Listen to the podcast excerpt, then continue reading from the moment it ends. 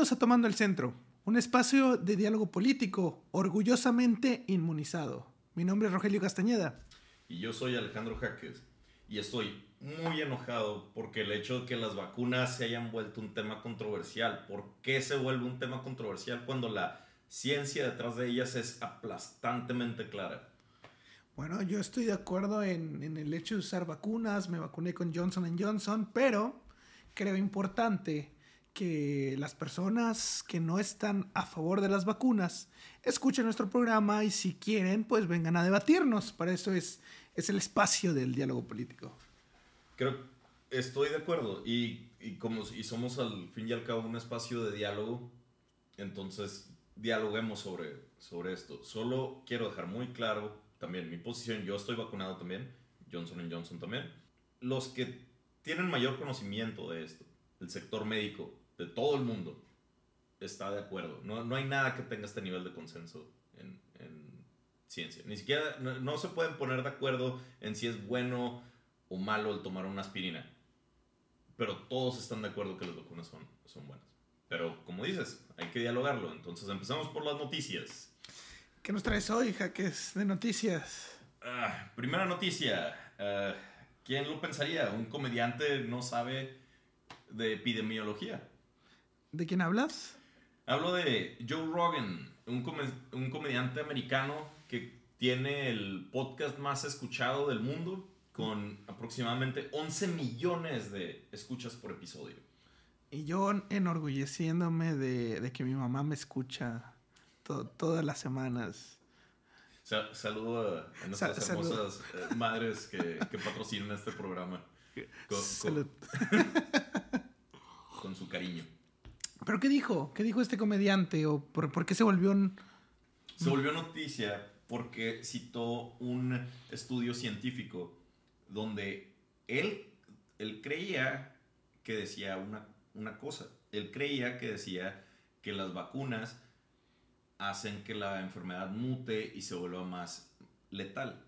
Pero salió el, el autor se basó en un trabajo de... De investigación de una... De, de una de, no estoy seguro cuál, era, cuál es su posgrado, pero tiene un posgrado en medicina. Es un investigador.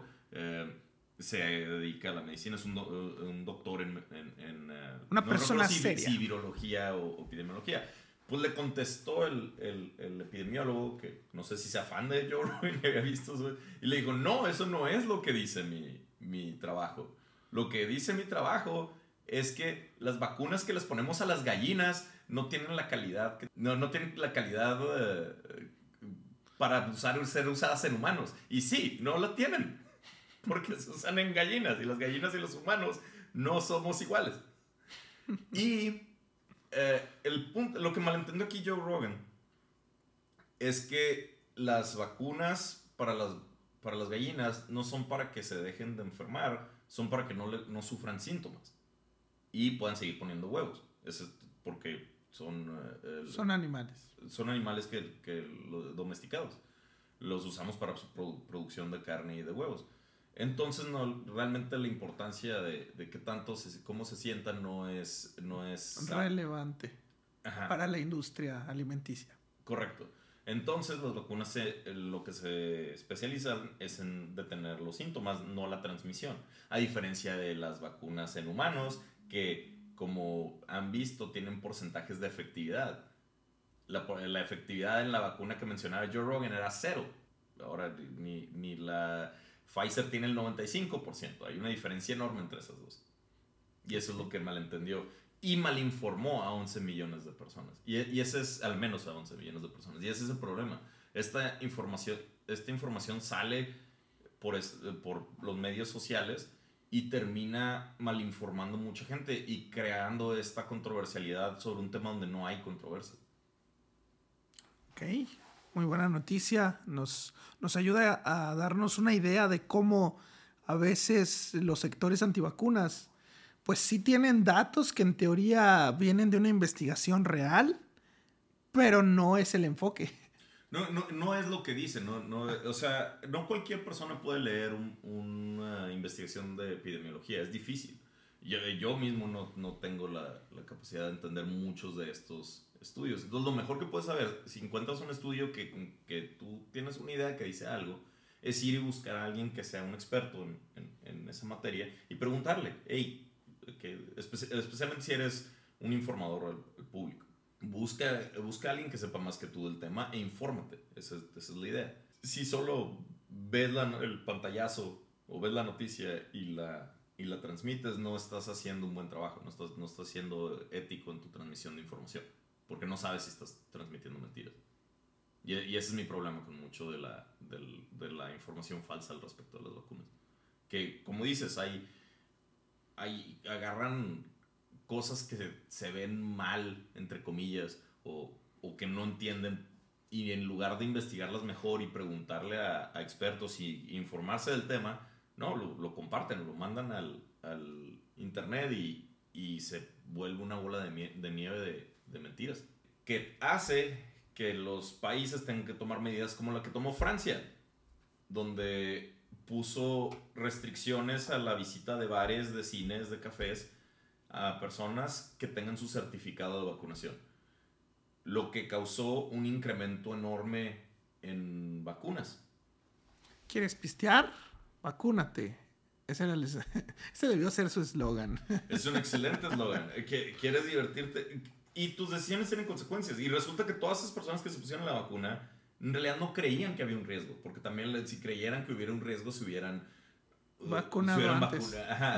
no, al revés, no se hubieran vacunado. Porque dirían, no, es un riesgo, no voy, mejor no dejo de pistear.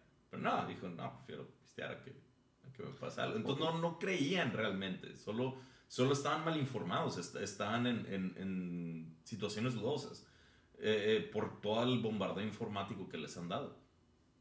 Afortunadamente está funcionando bien y Francia ha mejorado mucho su, su creo que inmediatamente después de poner esta, este mandato, uh, un número cerca de 7 millones de personas se vacunaron en esa semana.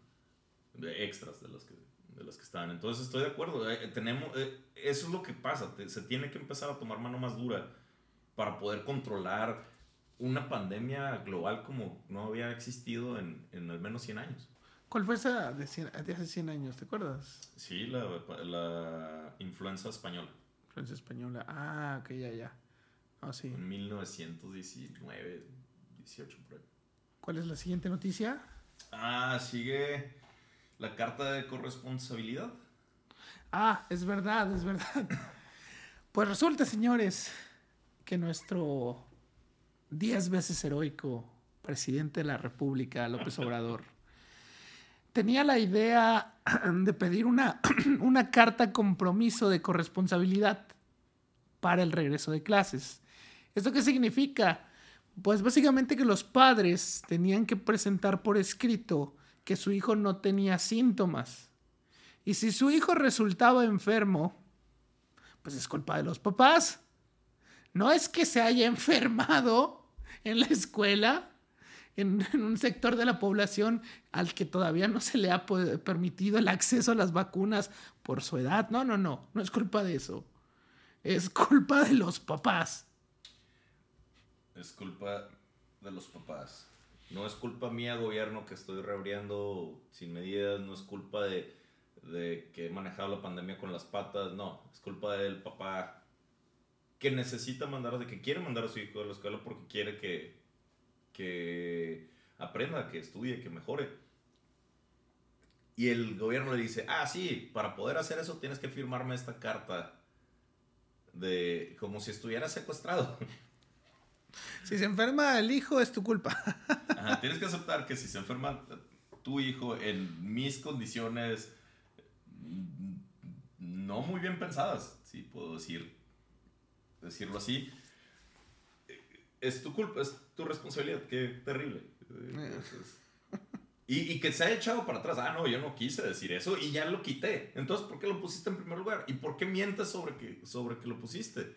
¿Por, es increíblemente mentiroso este gobierno. Se llama lavarse las manos. dos veces seguidas. Se lavó las manos de lavarse las manos. Lavarse las manos al cuadrado. Se lavó cuatro veces las manos. Es cierto, cuadrado sería cuatro veces. Pero sí, se entiende, el, se, se entiende el punto. el gobierno primero nos dice, no, sí, basta y sobra que hayamos vacunado a, los maestros y, y, a los servidores públicos de las escuelas. Ya, órale. Ah, pero si se enferman, no me culpen a mí. Entonces, lo que ahorita hizo AMLO eh, y el gobierno de la 4T en general es que aparentemente ya no es obligatorio que, que lleves a tus hijos a las escuelas. Se va a permitir la modalidad de que sigan estudiando en casa Simplemente pues tienes que ir a registrar a tu hijo para que no piense la escuela que, lo diste de baja. Pero, pero, pero fíjense qué mal, qué mal planeada está toda esta estrategia. Que de un día a otro, que de una semana a otro van cambiando las decisiones así. Es todo un tema improvisado. Claro. Y, y se podría haber entendido esto en marzo del año pasado. Pero ya llevamos un año y medio con esta pandemia. Ya tuvieron al menos seis meses para estudiar los mejores casos. lo mismo lo dijo, en todo el mundo están regresando los niños a las escuelas. Es cierto, pero con, con mejores políticas, con planes específicos, con grupos con separación social, eh, con buena separación, eh, con eh, apoyos didácticos diferentes con, pidiendo un certificado de vacunación a, los padres. Eh, hay, hay formas de hacerlo. No estoy en contra de que reabran, que reabran las escuelas. Estoy en contra, no estoy en contra del objetivo que reabran las escuelas. Estoy en contra de lo, del cómo lo están haciendo, de, la forma, del hacerlo improvisado y con las patas que lo están haciendo. Sí, es poner a nuestros hijos en riesgo. Sí. Bueno, yo no tengo hijos, pero hablo como parte de, la sociedad mexicana. Poner a, los ciudadanos más importantes, que son los niños del país, en riesgo. El futuro. Sí. Y hablando de una buena noticia es que se autorizó el usar una vacunas de refuerzo para las personas que tienen problemas inmunológicos. Entonces, esto significa que hay, personas que su sistema inmune no funciona también por enfermedades que tengan. Eh, y se descubrió que si se pone una tercera dosis de la vacuna en este muy específico, muy pequeño grupo de personas, los protege mucho más de lo que, de lo que estaban protegidos. Y ellos necesitan esto porque sus sistemas inmunes son muy débiles.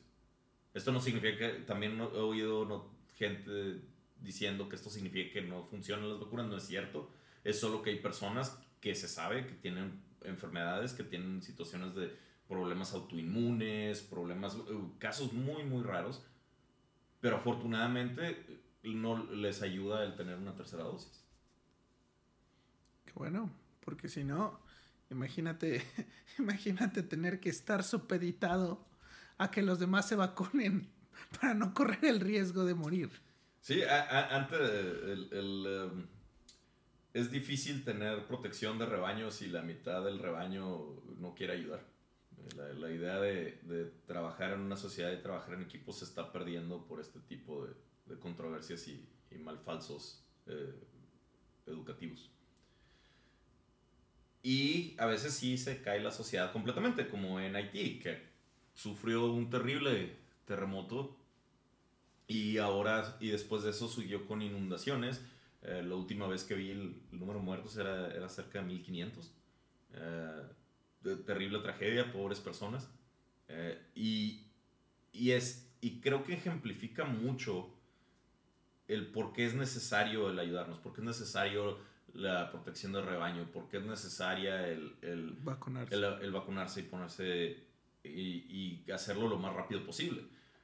Porque puede haber desastres naturales, puede haber todo, puede haber guerras, puede haber mil cosas una situación donde tengas que reunir a toda tu población en un refugio y evidentemente pues van a estar todos expuestos. Claro.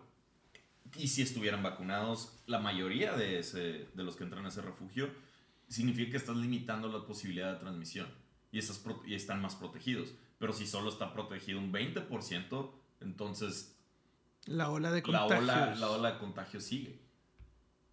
Y ese, y ese es el concepto de inmunidad de rebaño. Si el 90% está vacunado, entonces el 10% que no está, normalmente va a haber uno vacunado rodeado de tres vacunados que no, lo van a, no le van a transmitir el virus. Eso es lo que eh, eh, es un juego de números y de estadísticas. Pero si hay 10 personas no vacunadas juntas, entonces ahí sí hay mucha transmisión del virus. Y eso es lo que debería apostar nuestro gobierno, a tener la mayor cantidad de personas vacunadas posibles para reducir los riesgos y entonces, entonces ya que sé que, por ejemplo, como decías, en otros países, ya que sé que tus padres están vacunados y que es muy difícil que a ti, hijo, que no sales y que no, no, no tienes en contacto con los demás, pues es más, es más, es menos probable que contagies a tus compañeros. Claro, si los papás están todos vacunados, entonces es menos probable que ellos le transmitan el virus al hijo, entonces los hijos pueden llegar con cierta protección. Lo, hace, lo haces por proteger a tus hijos, te vacunas por proteger a tus hijos, te vacunas para proteger a tus vecinos, te vacunas para proteger a tu sociedad. A tus padres. A tus padres, a las personas que tienen un sistema inmunológico débil. Eh, por eso te vacunas. Y para protegerte a ti, obviamente también. Porque a lo mejor el virus no te hace nada a ti. Porque tienes, tienes fortaleza, tienes salud, tienes juventud. Pero no necesariamente significa que no lo puedas pasar a alguien más, a quien sí le puede terminar afectando. Exacto. Y es un buen uh, inicio para el tema. ya, ya encontraron la, la unión de todos los... La temática. De, la, la, temática del, del, proyecto. El tema de hoy son las vacunas. ¿O quién lo hubiera dicho? Yo, yo pensaba que íbamos a hablar de Haití. Eh, fue, fue, una buena, eh, una buena distracción. Sí. Y ahora quería traer a la mesa algo, algunos de los números de, en la vacunación. Los datos duros. Uh, sí. Los datos duros de la vacunación es que México tiene solamente el 23% de la población vacunada completamente. Con un extra 19% que tienen al menos una dosis. Es decir, de cada 10 gentes que te topes en la calle, solo dos se han vacunado es el caso completamente. del 80% que decían. Vamos a compararnos con, con otro país. Vamos a compararnos con uh, Francia, que, que, lo mencionamos hace un momento. Uh -huh. Francia, el 52% está vacunado con las con, completamente y el 16% con una sola dosis. Queremos aclarar que cuando decimos completamente, estamos uh, agregando en la métrica tanto las, de, las que son de solamente una dosis como las que son de dos dosis. Vamos sí. para aclarar. De acuerdo. Francia tiene más porcentaje de su población vacunada con, eh, con las dos dosis que México con, la, eh, con, una dosis o con dos dosis juntas. Así es la diferencia. Y, y puedes decir, oye, pero es, es, Francia, es primer mundo, tienen cantidades enormes de, dinero, de dinero y, y, viven en Europa y son imperialistas o cualquier otra... Um, Argu argumento es, socialistón que, que, escucho por ahí. Uh, vamos a, pero no, también Uruguay. Uruguay es, está aún más, más fuerte que, que Francia con un 69% de su población. Como, como Uruguay está mejor que México en vacunas, en gente que ya se vacunó. Sí. No, no, no está mejor que Francia. Mejor que... Eh, 69% dos dosis eh, y 6% una dosis. Uh, Chile está más mejor vacunado que México también. Uh, hay países, Brasil, Brasil está sufriendo con nosotros, pero, pero está similarmente vacunado. vacunado. Estamos a la par de Brasil. No, es más, Brasil. Brasil está mejor que nosotros. Sí. estamos y también eh, hay casos que hay peores que nosotros. También hay que, a, a, hay que da, agradecer a nuestro, a, a nuestros sistemas de salud que, que no somos Perú. Que, que, está el... Oh, pobre Perú. Al 20% solamente con dos dosis y 7% con una. ¿Quién diría que comer palomas traería consecuencias? Pequeña broma. ¿Quién lo hubiera pensado? O murciélagos, o pangolines. ¿Que acaso no entendieron de China? no aprendieron. No se aprendió la lección. La historia en fin, se repite. Estamos viendo, y, y, estamos viendo que hay países como las Filipinas, que, que ellos sí tienen creo que 11% de vacunación, sí, 11%. Eh, pero la, la razón de, de, que no de ellos es que no tienen acceso a vacunas. Literalmente no hay vacunas de que comprar en el mercado. Nosotros sí tenemos vacunas y decidimos no ponérnoslas. Se nos echan a perder vacunas porque gente no va a sus citas de vacunación. Y por eso eh, creo relevante el diálogo de explicar que hay millones, millones de personas vacunadas en el mundo que ya llevan vacunados desde, desde inicios de año o desde finales del año pasado, que no les ha pasado nada, están perfectamente, eh, están perfectamente bien, eh, ninguna muerte ha sido ligada a la vacuna, entre los millones de casos. Hay países que ya tienen eh, porcentajes muy altos de, de, su población vacunada que ya hemos revisado, ya, ya se ha pasado un espacio de tiempo considerable. esta vacuna es de, es de las vacunas más y, las vacunas en general son increíblemente seguras. Pero, la, del, COVID, al ser, al haber sido puesta en tanto, por, en tanta población tan rápido. Y en tiempo récord de creación. Y en tiempo récord de creación. Eh, y, y, todos se lo pusieron al mismo, más o menos a los mismos tiempos. Eh, no hay ningún, no conozco otra medicina, creo que no existe. No soy, pero estoy seguro que debe estar entre las mejores ninguna medicina tiene tantos datos detrás de ella de que funciona también. O sea, estás hablando de una medicina que donde un caso de, de alergia fuerte es de 30 casos en 30 millones de vacunas.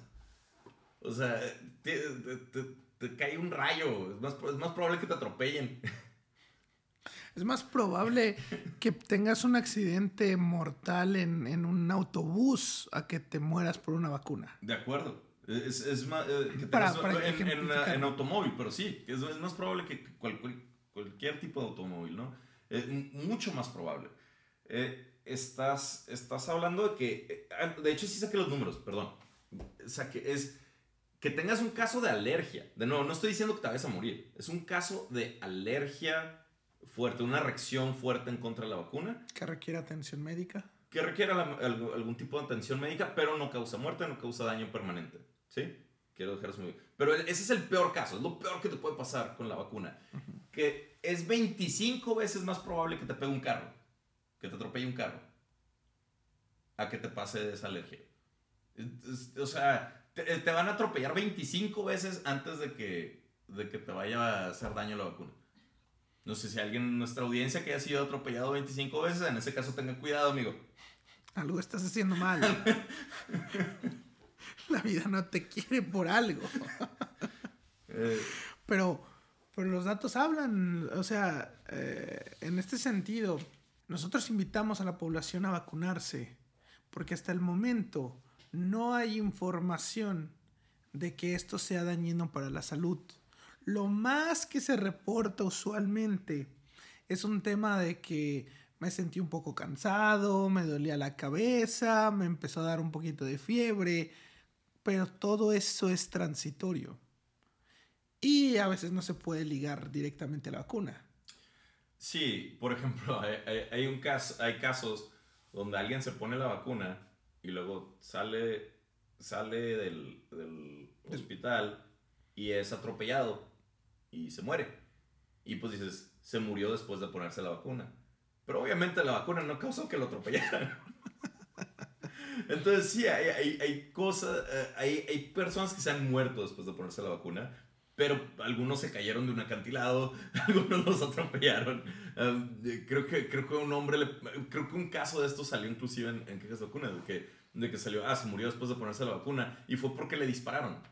Lo mataron a balazos pero traía la vacuna puesta. Entonces dice, ah, a lo mejor eso hizo que, la, que el plomo hiciera reacción más fuerte. Es que Jaques no lo entiende. Si no hubiera ido a vacunarse, el efecto mariposa dice que estaría en otro lugar y no le hubieran disparado a ese pobre hombre.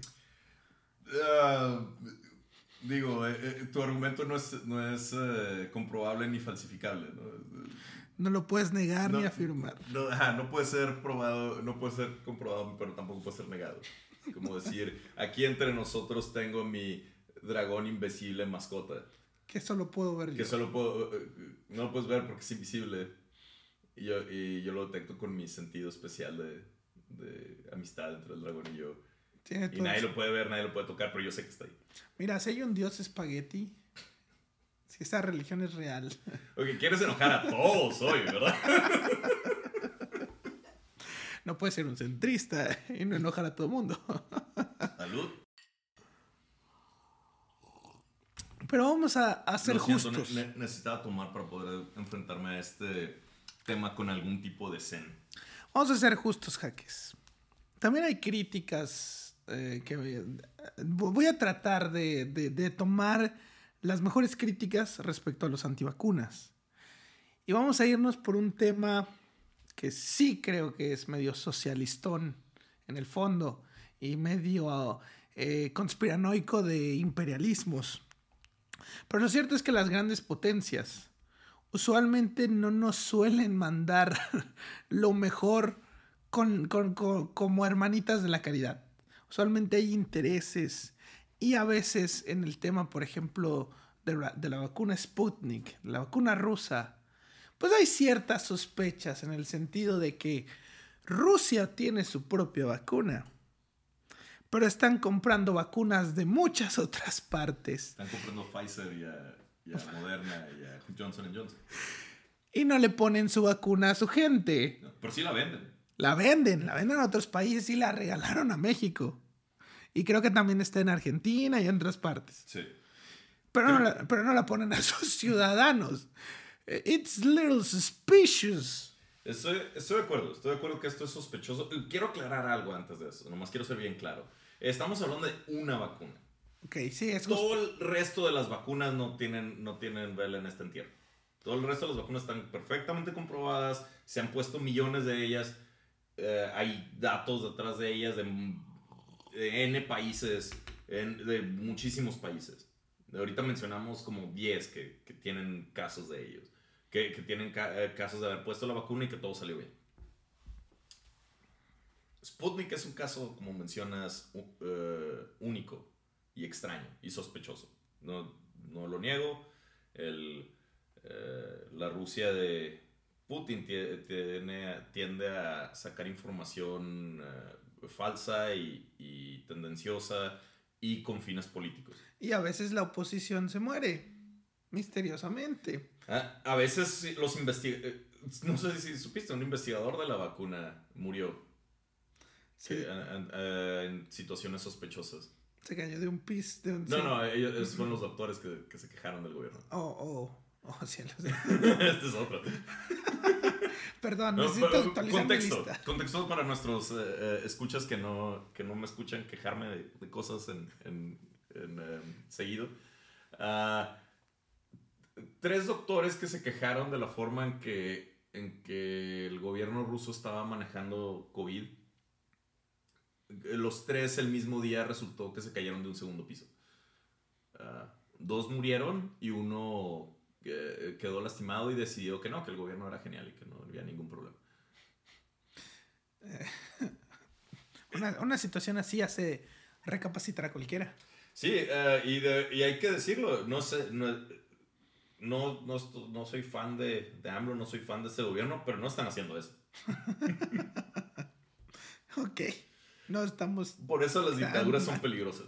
Por eso las dictaduras son peligrosas. Aún no somos una dictadura oficial.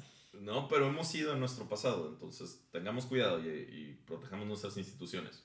Vean nuestros episodios anteriores donde nos quejamos de esto. Eh, pero además de eso, el, eh, uno de los investigadores de Sputnik, eh, lo- el- al parecer lo asaltaron y asesinaron. Claro, es muy normal. Digo, sí es un país peligroso, ¿no? Entonces... Yo voy, yo voy, asalto a alguien y luego le doy tres plomazos. Pero, sí. Pe- Pero, como dices, o sea, hay muchas cosas raras alrededor de esta vacuna. No hay nada comprobado al momento, pero por alguna razón los países no la están usando. ¿no? Yo nunca veo en los reportes cuántas dosis de Sputnik pusimos. No sé si la pusimos. Porque como dices, no, no, y, y que hasta donde sea no la regaló, la vendió. Eh, eh, no, pero por lo mismo no hay datos de esta, de esta vacuna. Y, y estoy de acuerdo contigo, eh, hay que hacer los, los argumentos más fuertes en contra de nuestros puntos Y Sputnik es en efecto un caso donde sí puedo ver que haya sospecha y que hay da y, y, a lo mejor no, no tenemos y no hay no tenemos datos entonces no tenemos y ese es el y ese es el problema ¿por qué no tenemos datos? entonces sí y, y, ha habido casos de, de como dices eh, países mandando medicina uh, caducada caduca, o, o, dañina medicina que, que hacía mal el, el tomarla acaba de pasar un, un caso de donde un un grupo de, de, de, estos de medicina alternativa, de, de naturista, algo, algo así, uh, convencieron a la, a, a la, Cruz Roja que los dejara probar su medicina en, en Uganda y, y, su, y su medicina, eh, abro comillas, abro enormes comillas, su medicina alternativa, ponle. Es cloro. Y le dieron cloro como cura creo que a la malaria, una enfermedad muy seria. Y le dieron cloro a niños. Ah. Esos niños vomitaron, sufrieron.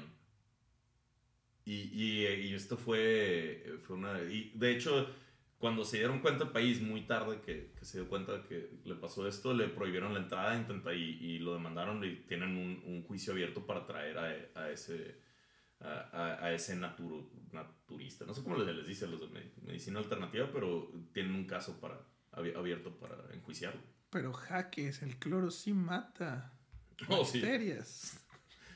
Y también al humano. Pero él no dijo que iba a sobrevivir, solo dijo que iba a curar la malaria. Y de hecho creo que ni cura la malaria. O sea, creo que sobrevive la enfermedad. No sé, no, no, soy un experto de esto, pero de, nuevo, sí pasa. Sí pasa que países eh, mandan medicinas o, y existen eh, muchos incentivos para portarse mal también. O sea, no estoy diciendo que, no, que todas las, las, farmacéuticas son, son santitas y madres de la caridad, como dices. Hay, hay eh, intereses económicos que, fuertes detrás de ellos. Pero en este caso tenemos, tenemos los datos, tenemos, tenemos los, los eh, recibos de todo esto. Y hay un fin económico también. las farmacéuticas también quieren que se acabe la, la, la pandemia. La pandemia también necesitan gente que trabaje en sus empresas. También, también no, no son monstruos. O sea, que nomás quieren que, ah, que se muera toda la gente. Y luego, luego ¿cómo, cómo, ¿quién les compra sus medicinas? ¿Quién se va a enfermar y comprarte? Y comprar sus medicinas. Ellos también tienen un incentivo. Y pues también ahí, ahí para la gente que sospecha respecto a las medicinas que nos estaban enviando a Estados Unidos, queremos hacer la aclaración. Estados Unidos no nos está usando como conejillos de indias ellos ya probaron sus vacunas allá. Primero las estuvieron haciendo a su población allá. Y ya cuando tenían suficiente por... ese es un excelente punto. Eh, a, lo contrario a cómo se comportó Rusia, que hizo, hizo vacunas y las sacó de su país antes de ponérselas a su población, todos los demás, todos los demás eh, países, no las dejaban salir de su país. Sí, es primero, eh, primero nosotros. Primero nosotros. Inglaterra tomó cinco veces su población de vacunas. Nomás para estar seguro. Y ni así los pudo vacunar todos. Inglaterra, ¿qué te pasa? Eras, un país antes. Eh, Alemania no dejó salir las vacunas de Pfizer que se hicieron en su país hasta que vacunaran a, su gente. Y Estados Unidos también. Hasta no vacunar a mi, a mi población, no voy a soltar vacunas. E, ese es un punto para la gente que piensa que, que Estados Unidos nos está mandando y otros países nos están mandando las vacunas a ver qué nos pasa.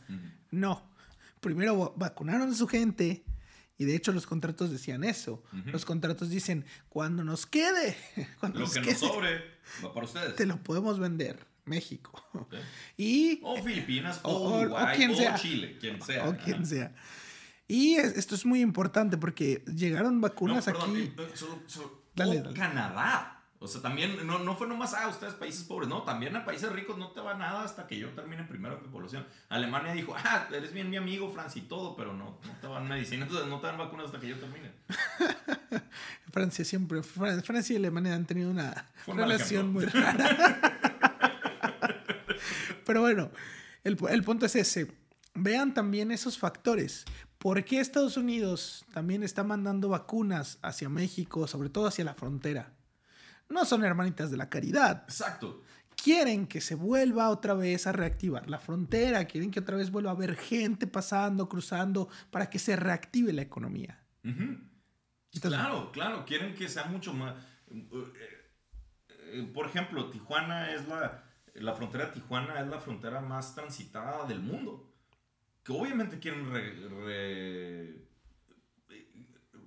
volver a aprender a encender ese, ese motor de, económico que está ahí parado. Entonces les conviene eh, vacunarnos. Estados Unidos no puede vivir sin nosotros. Oh, somos únicos. Estamos aquí en su corazón. si no, al menos en su bolsillo. Y en su cartera.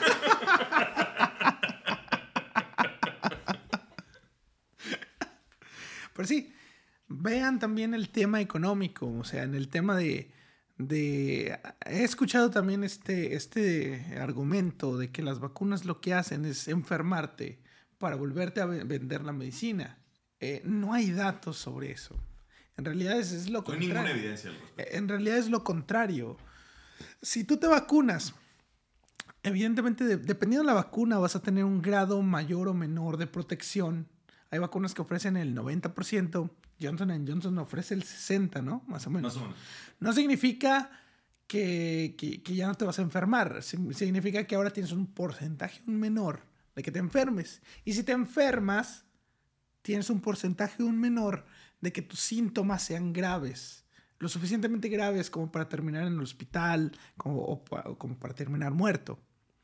Entonces, esa también es, la, idea. No, no es un tema de que la vacuna te va a enfermar para venderte otras cosas. Yo, honestamente, ese, es uno de los puntos que nunca he entendido. Si, si lo único, si son completamente amorales estas organizaciones médicas y, y lo que ellos quieren es, es maximizar su ganancia y eso es lo único que les importa. Porque gasta más un enfermo grave de COVID que una vacuna. O sea, si ves la... Eh, Pfizer con lo que hace su dinero no es con las vacunas, es como, es, creo que el 10% de, de, de, sus ingresos. Su, su, caballo, sus vacas gordas es el Viagra. Es donde sacan el 50% de su dinero. El, el, el, no, no, y, pero voy a esto. O sea, una vacuna es muy barata y se pone una vez al año. Eso, eso es un, un costo mínimo. Y, ¿sabes qué sí es bien caro? Un respirador que es muy caro, la hidroxicloroquina, eh, eh, los, los tratamientos, el tener a alguien en las camas de hospitales, eso es caro. Eso es donde cobran un montón de lana. Entonces, si realmente quisieran solo maximizarlo, nunca sacarían vacunas. Nunca sacarían vacunas porque les, les rendiría más solamente el cobrar las camas de hospital. Si realmente creyeran que se muera quien se muera. Económicamente, las enfermedades serias son más costosas. Y lo ves, si, si conocen a alguien o tienen. Eh, es una pena o una tragedia, pero si conocen a alguien que ha tenido cáncer o ha tenido una enfermedad crónica, ah, vean lo que, lo que pagan. Los, los costos de sus medicinas son enormes, son increíblemente grandes. Sí, una vacuna no les deja lo mismo que, que si estuvieran enfermos. Que una quimioterapia, que una... Perdón, no, no, entiendo, no entiendo este argumento. Eh, me parece que es un argumento más nacido de la desconfianza que hay hacia las potencias. Estoy de acuerdo, y hacia las grandes corporaciones. Y hacia las grandes... Eh, y, y, ahí entiendo esa, esa, sospecha. O sea, si no, como dices, no son hermanitos de la caridad. También. No, no, de nuevo, no son ángeles, no son monstruos. Son algo en medio. Hacen cosas malas, hacen cosas buenas. Pero tenemos que tener una cierta objetividad al respecto y no podemos nomás desconfiar de todo lo que hacen. Hay que tener una duda razonable. Una duda razonable. No dudar de todo, no dudar de aquello. Ni confiar en todo. Ni confiar en todo. Sí. Los, los, datos hablan. Los datos hablan. Y hablando de datos, ¿qué otros datos duros traes? traigo el dato y, y es, si fuera la vacuna la que enfermaba, ¿ok? Entonces, ¿por qué los países menos vacunados son donde siguen habiendo más muertos? Ok, entonces hay una estadística que te dice que, los, los, números ahorita nos reflejan, porque ya estamos en una época donde podemos empezar a medir los resultados de las vacunas. Y podemos ver, gracias a las estadísticas y a los datos, que los países donde se vacuna más, su índice de mortalidad por Baja. COVID baja. Sí. ¿Algunos de estos ejemplos? Sí, eh, vamos, a, vamos a ver el, eh, los casos de muertes confirmadas por COVID. Ahora, las muertes confirmadas por COVID es que se detectó que tenía COVID y luego murió por COVID, por complicaciones por COVID. Eh, el, el- puede haber otros que murieron por COVID, pero nunca se los detectaron. Pueden haber que gente que murió por complicaciones. Hay, hay, digamos, no- esto no es el 100% de, los, de las muertes. No captura todo, pero sí te da una idea. Tienes, por ejemplo, que ahorita de los países que mencionamos, Francia, que está mejor vacunada que México, sus casos nuevos van bajando. Y, se- y, eh, lo puedes detectar fácilmente en, las- en unas gráficas que vamos a poner, pero básicamente está bajando su, su cantidad de muertos eh, eh, nuevos. México va subiendo. Tienes que, Israel básicamente, porque ellos sí son uno de los países que más han vacunado, está en bajísimo, está en, ceros su- sus casos nuevos.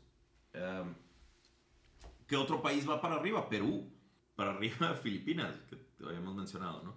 No, no traigo tantos casos aquí, pero, pero puedes ver claramente una, una relación entre la falta de vacunación y el incremento de muertes. Dato curioso. China tiene datos muy, muy extraños. Habla- Hablando de cosas que dan incertidumbre. Extrañamente, China solo tuvo eh, muertes de COVID eh, al inicio de la pandemia. Después de eso, todo ha estado. todo- To- todo es maravilloso. Viva, Sí. viva el comunismo. Qué, qué- qué raro que los países socialistas siempre dan estos números que, que, que Qué parecen mágicos. increíbles. Mágicos. Pare- parecen literalmente, no puedes creer en ellos. Increíbles. Increíbles. Como Venezuela, que directamente ha decidido no dar datos. También existen esos países. No tenemos los datos de todos los países. Pero sí tenemos algunos otros datos. Por ejemplo, también si no haces suficientes pruebas o, o si o puedes esconder ese, ese número de muertes, ¿no? Eso es muy importante porque Gatel, Gatel en sus, en sus informes decía que no es necesario hacer tantas pruebas de COVID, que realmente nada más hay que hacerlas a ciertas personas, que es un Solo gasto hay, solo innecesario. hay que hacer un muestreo y con eso tenemos. Exactamente. ¿Qué dicen los datos sobre la efectividad de las pruebas de COVID? Son, eh, tienen un alto grado de efectividad y han, han funcionado en reducir la, la transmisibilidad en las sociedades porque pues teniendo más información tomas mejores decisiones. Nosotros básicamente el, mode- el, el famoso modelo Sentinel ha sido, ah, estamos tan pesados que, que con una muestra súper pequeña podemos adivinar y eh, pronosticar qué es lo que debemos de hacer. Y por eso nuestro semáforo es, eh, eh, digo, no es inútil, pero está a dos pasos de... Y lo, se puede ver, por ejemplo, todos los países, al inicio de esta pandemia, cuando nadie sabía que cuando nadie tenía pruebas, el, el, eh, caso, el, las fatalidades o el, o el rango de, fa- de fatalidades, el porcentaje de, fatalidad Era alto. era alto porque no teníamos pruebas. Entonces eh, detectamos que alguien tenía COVID, se, se moría. Entonces se iba muy para arriba. Pero sabe, eh, eh, ahora ya sabemos que el- la mortandad del, del COVID está entre el, tre- entre el 3 y el, y el 2%. Eh, significa que de 100 personas que les da a dos, dos personas se mueren. Más o menos. No, no, no es exactamente eso, pero es una forma fácil de entenderlo. El, entonces al principio había países que traían 30%, 20% de, de, de, de porcentaje de Mortandad. Ahorita casi todos los países han bajado entre el 5 y el, y el, do- y el 1%. ¿sí? Tienes que Israel, Francia, Filipinas, Argentina, eh, eh, to- todos, eh, todos estos países eh, bajaron. Estados Unidos, eh, Chile. Ingl- Chile. eh, China, un poco. Bueno, eh, China no puedes confiar en. Honestamente, yo no, yo, no, yo no uso los datos de China. No, quiero meterle ruido al. al- al- a la- la- ya, ya, está, ya está el agua corriendo, no quiero meterle más ruido. Pero hay países donde hay situaciones. Donde hay, hay situaciones que, que no los deja hacer suficientes pruebas. Como por ejemplo Siria. En Siria están en guerra y puedes comprar municiones o pruebas de COVID. no, pues las municiones son como más inmediatas, ¿no? Hay necesidades más inmediatas que los obligan a tomar estas decisiones. En Siria, el, el, su porcentaje es como del, del 7%, o casi 8%. ¿Y en México? Casi tan alto como en México, que es el 8%. Entonces, México, Siria tiene más dinero para, más recursos para, o, más inteligencia para hacer pruebas que en México. Siria invierte más en pruebas que México estando en guerra. No, no, estoy seguro. También puede ser que simplemente hay más casos de muerte por otras causas en Siria que por... A lo mejor se enfermó de COVID, pero se murió, de un balazo. pero, el punto es el porcentaje. Perdón, es hay, una terrible tragedia en, Siria. esto es humor muy negro. Eh, no, quiero, no quiero verme insensible a, a los sufrimientos terribles de esa población. Pero es ridículo, lo que me da risa es lo ridículo de nuestra situación. O sea, nosotros somos un país rico, en paz, en, en, eh, con recursos, con un sistema de salud eh, grandísimo. Y decidimos, literalmente decidimos, fue decisión de nuestro sector salud el decir, eh, voy, a, voy a chuparme un dedo y ver cómo viene el viento y así voy a decidir cómo reparto mis recursos y así voy a decidir cómo pongo mi semáforo. obviamente le meten más ganas que eso, pero casi, o sea, ¿por qué no metiste algo? ¿Por, ¿por qué no hiciste las pruebas? ¿Por qué no inviertes? ¿Por qué no es lo que todos los demás países que ya están mandando sus, a, su gente, a, a, sus niños a la escuela protegidos, que ya están vacunando, que, que, ya están vacunados, que ya, que ya tienen sistemas donde no, tienen, no tuvieron eh, olas, donde no tienen muertos, o, o tienen muy pocos muertos, donde sí realmente controlaron esta pandemia? ¿Por qué no hicimos eso? Tenemos todo para hacerlo. Decidimos no hacerlo porque la, austeridad republicana cuesta y cuesta vidas.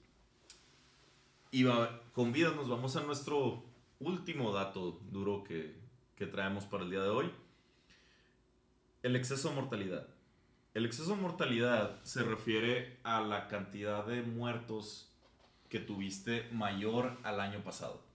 Entonces, en el 2019, en eh, en, en mayo tuviste una cantidad X de muertos. En, en mayo del 2020 tuviste esta otra cantidad. Y ahí se puede, digo, no es perfecto también, porque también puede, puede, que hubiera habido más atropellados, o puede que haya más gente que le dio cáncer, pero es improbable, normalmente están muriendo, eh, eh, esos números normalmente son muy continuos. Muy continuos, a menos que haya una situación como, como la guerra en Siria o, o un terremoto en Haití o algo así que incremente estos números, pero en general son, se, mantienen. El 2020, por la pandemia, fue un, un, caso para que todos los países tuvieron, tuvieron más muertes en el 2020, considerablemente más muertes en el 2020 que en el 2019.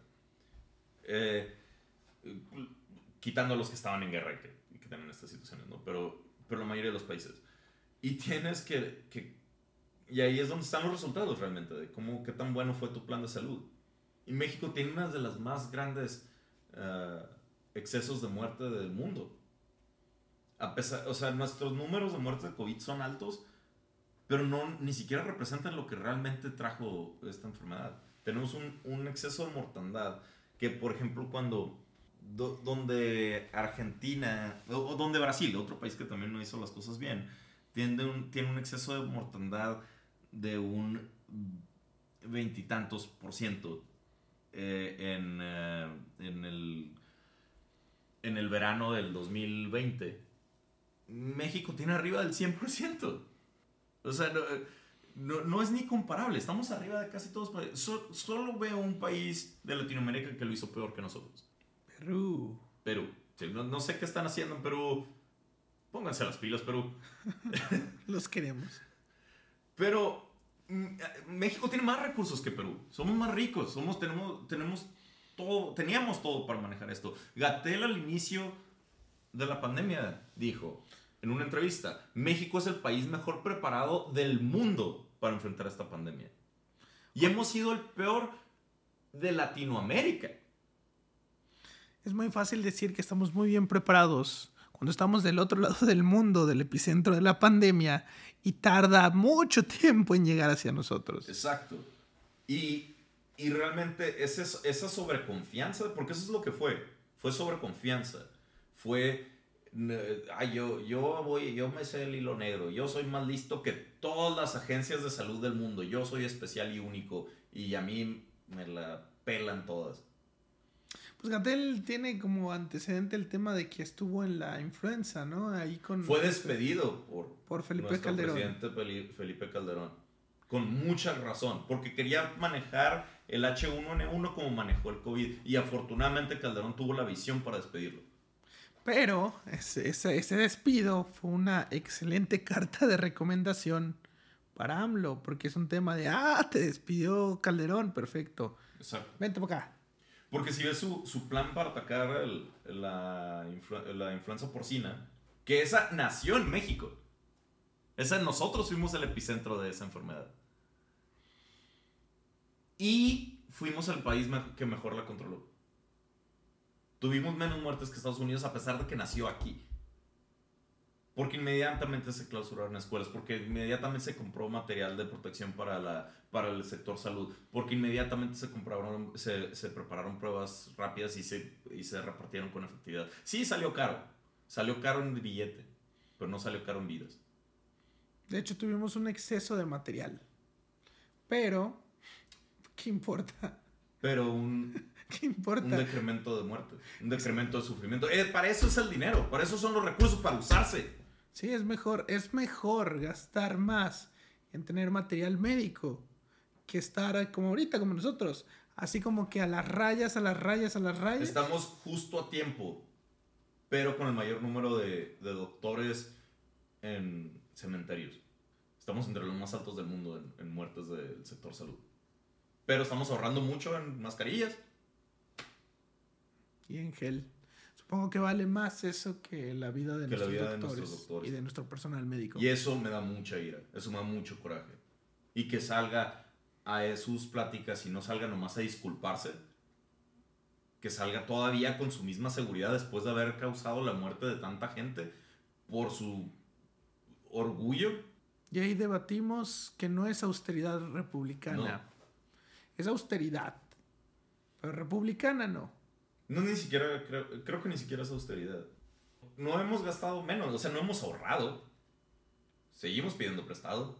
No, no, no se ha incrementado el gasto increíblemente, pero no ha bajado. O sea, si comparan nuestros presupuestos con los de las administraciones anteriores, pues ahí van. Son similares. Pero preferimos hacer un tren que proteger médicos. Preferimos cancelar un aeropuerto que cuidar a nuestros niños. Preferimos una refinería en Texas donde le vamos a pagar a tejanos para que trabajen, vamos a pagar los salarios en dólares, que cuidar a nuestros indígenas. Esas son las decisiones. Eh, eso no es. No lo veo como austeridad. Lo veo como diferentes prioridades. Deberíamos hacer un podcast de eso. de, la, de la austeridad. Siguiente episodio. Quiero dar las gracias a, tuvimos eh, creo que nuestro primer comentario en Facebook y nos pidieron que, que habláramos de las promesas fallidas ah, de, la 4T. De la 4T. Ah, muchas gracias por, eh, síganos en nuestras redes sociales. Eh, estamos empezando en esto, entonces somos un, un, poco amateurs, pero ayúdanos. Una, una economista mexicano dijo, las promesas incumplidas de las administraciones son malas, pero las peligrosas son las cumplidas. Eh, es una excelente frase y que sí me gustaría tomarla en un futuro podcast. Sería excelente. Yo, yo me había abstenido mucho de criticar al gobierno actual, porque yo era de la idea de, ok, vamos a darle chance unos meses no, no definen una administración. De acuerdo. Un año es difícil, pero ya, ya estamos en un buen periodo donde podemos empezar a analizar y ver qué tanto realmente ha hecho AMLO. Sí. Entonces podría, y la 4T en general. Sí. Entonces, sí, no es solo una persona, estoy de acuerdo contigo. Por ejemplo, en, en este caso, el, del manejo de la pandemia, ya podemos hacer comparativos con otros países, ya podemos hacer comparativos con, con países en situaciones similares a nosotros y los resultados que tuvieron y que tuvimos. Y hay datos. Y hay datos. Y son malos para nosotros y para, el- para, el para lo que ha hecho la 4T al respecto. Hicimos las cosas mal, ni modo. Pero hay que admitirlo, porque si no lo admitimos, vamos a volver a hacerlas mal. Vamos a continuar poniendo a nuestros hijos en riesgo, vamos a continuar poniendo al sector salud en riesgo.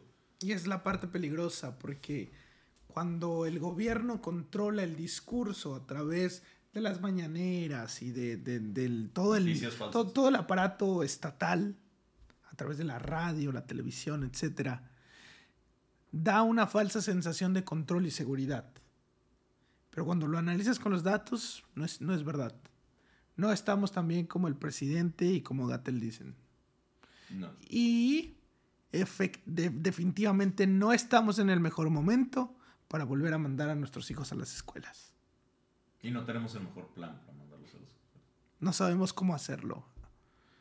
Y no preguntamos, porque nos creemos que sabemos. Porque tenemos este, ese orgullo de, de e- esa sobreconfianza en que, ah, como tenemos, como somos la esperanza de México, entonces todo lo que hacemos está Es justo y es justo.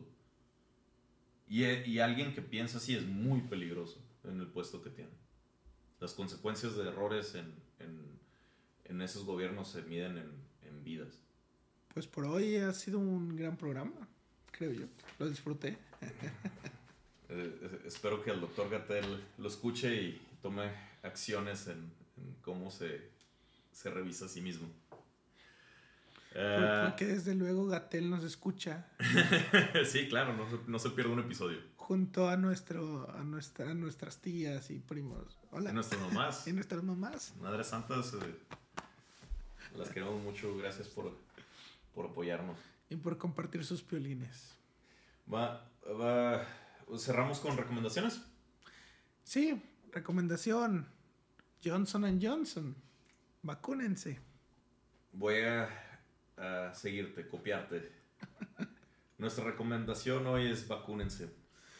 No nos crean solo a nosotros. Hay datos, hay datos. No, no nos crean a nosotros, créanle a todas las organizaciones de salud mundiales, incluyendo la de la, cuarta, de la 4T, si eso es su, lo que más les gusta. Todos, eh, enemigos políticos, enemigos comerciales, eh, eh, todos están de acuerdo en que vacunarse es la manera de salir de este problema, de esta pandemia que ha, causado, que ha costado tantas vidas y tanto dolor. Y de nuevo, si desconfían de las farmacéuticas, están en lo correcto, no son hermanitas de la caridad. Pero de nuevo, ¿qué, qué- qué sale más? ba- ¿Qué, es- qué- qué les da más? ¿Vender una vacuna que es relativamente barata, lo suficiente como para que el gobierno la dé gratis? ¿O dejar que la gente esté en los hospitales gastando oxígeno, en ventiladores y demás, que es un proceso sumamente doloroso? increíblemente desgastante y sumamente costoso. Entonces también, también barajen eso. Y terminamos. Ha sido un gusto. Eh, nos vemos en la próxima. Tomando el centro.